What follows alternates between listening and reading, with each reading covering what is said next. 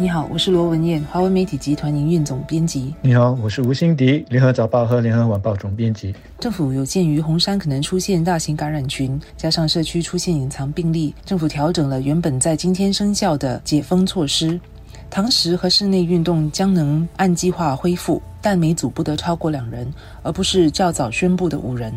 如果下来情况稳定的话，人数将在七月中调高到五人以内。在上个星期，当红山的感染群扩大的时候，政府已经放话说正在重新评估解封计划，因此人们对于本周开始的解封计划有改变，并不感到意外。对原本以为政府可能会维持上周的措施，不会恢复堂食和继续关闭健身室和禁止室内运动的人而言，这个新的宣布已经算是不错的消息了。此外，一般人至少可以约好朋友或家人两人在外用餐。同一屋檐下的家人要一起出外用餐也可以，但在餐馆还是得分每组两人坐。如果是一家有五口的话，其中一个人就得单独吃了。因此，我想应该不会有很多家庭会想在这个时候在外用餐。不过，也有部分国人认为政府应该迟一些再恢复堂食，因为德尔塔变种病毒传播力强，应当避免进行堂食等传播风险较高的活动，直到没有出现确诊病例为止。抗疫跨部门小组他也同时宣布，如果没有爆发另一波的疫情，那到了七月中，我们就能够进一步的开放堂食的每桌人数限制到五人。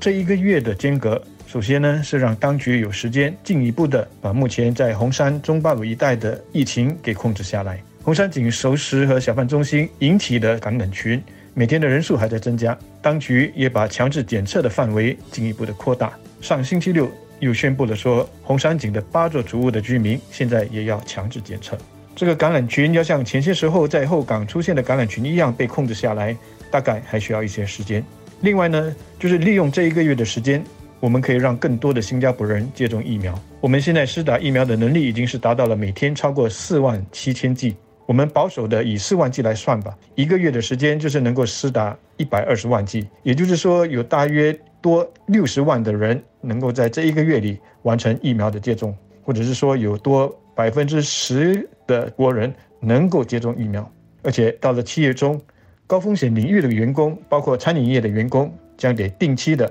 在自己的工作场所进行快速的关闭检测，这一些呢都将大大的降低因为放松堂食限制所带来的病毒传染的风险。所以多争取的这一个月的时间其实是很宝贵的。这样的一种折中的办法，一方面让餐饮业者至少能够有堂食的生意，一方面又能够给整体的社会一些时间去加强防疫，可以说是照顾到了各方的利益和诉求。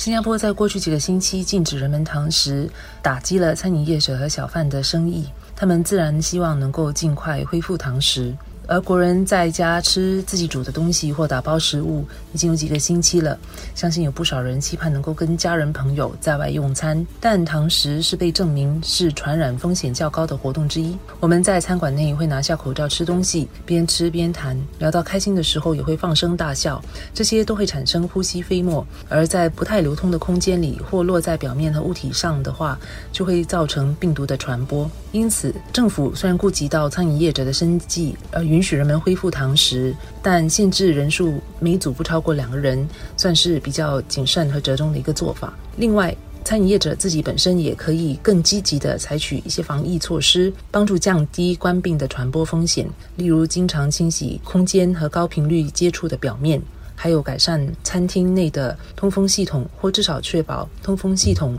运作正常等等。堂食这件事本身就如文英所说的是较高风险的活动，但是有一些人呢，还利用堂食作为借口摘下口罩，长时间的近距离接触和交谈。很多时候呢，大家桌上摆着一杯饮料，就可以一个小时、两个小时在那里一直的聊天。如果你这么做是跟自己住在一起的家人，那你还可以说我没有增加多大的风险，因为在家里我也是一样摘下口罩近距离接触。但是如果你是跟朋友，特别是那些不是固定每天见面的朋友圈以外的朋友聚餐，你就给你的家人和你自己增加了染病的风险了。而这种以堂食为借口长时间聚会的做法，有时候是很难靠安全距离大使来执法的。最后呢，责任就落在我们自己的身上了。我们要问自己的是：我们遵守这些防疫措施是为了不想犯法，怕被政府人抓，还是为了自己还有家人朋友的健康和安全？老实说，政府能够做的是制定一个最低的防疫标准，让大家都必须遵守。但是我们个人是完全可以自由和自主的去选择。比这个最低标准更严格的防疫措施，例如，你可以自主和有意识的去缩小你固定的社交范围，形成一个自己的一个社交泡泡。政府没有规定你必须这样子做，但是如果你想进一步的降低风险，你个人是可以选择这么做的。这其实对整体的防疫来说是有帮助的。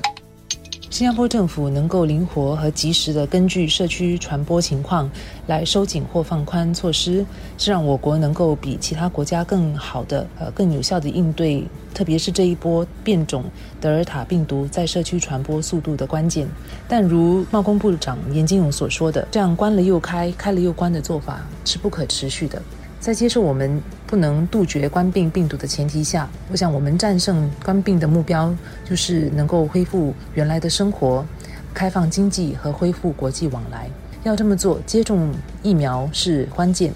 无论是年长者和甚至是小孩，都应该能够达到高水平的疫苗接种率。还有世界其他国家也必须能够让大部分的人口都能够接种疫苗。此外，加强抗疫的能力，包括快速追踪、检测和隔离，来阻遏病毒在社区传播；还有人们有基本的防疫意识，也都是不可或缺的条件。我认为新加坡在抗疫能力和人民的意识方面已经算相当到位了。现在缺的就是要让疫苗的接种率能够达到高水平，而这个就需要一点时间和耐心了。在下来至少几个月吧，在我们还没有达到高水平的疫苗接种率之前，我相信我们还是有可能会需要继续面对这个开了又关、关了又开的一个情况。年长者的冠病疫苗接种率每天都还一直在增加，而且根据当局的这个数据，每天呢都还有大约一千名年长者是在没有预约的情况之下到接种中心去打疫苗的，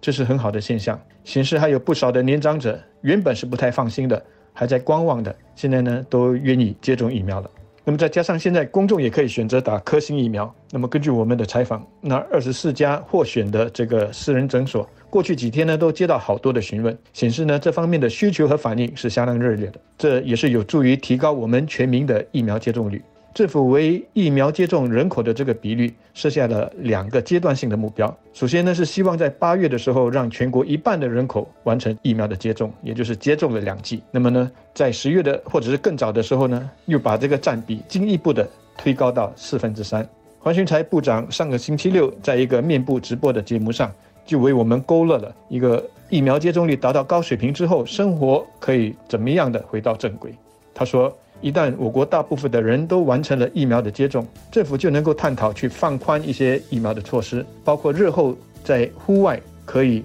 不需要戴口罩，那么只有在传播风险较高的室内场所才需要戴上口罩。那么到时呢，我们也可以举办演唱会、足球赛、体育赛事等等。我希望他的这番话也能够鼓励那些还在犹豫的人赶快做出决定。想想在国外的其他地方，有的人还在苦苦的等候疫苗的到来。有些人甚至为此跟他们的政府吵架。我们真的是要珍惜我们有的疫苗啊！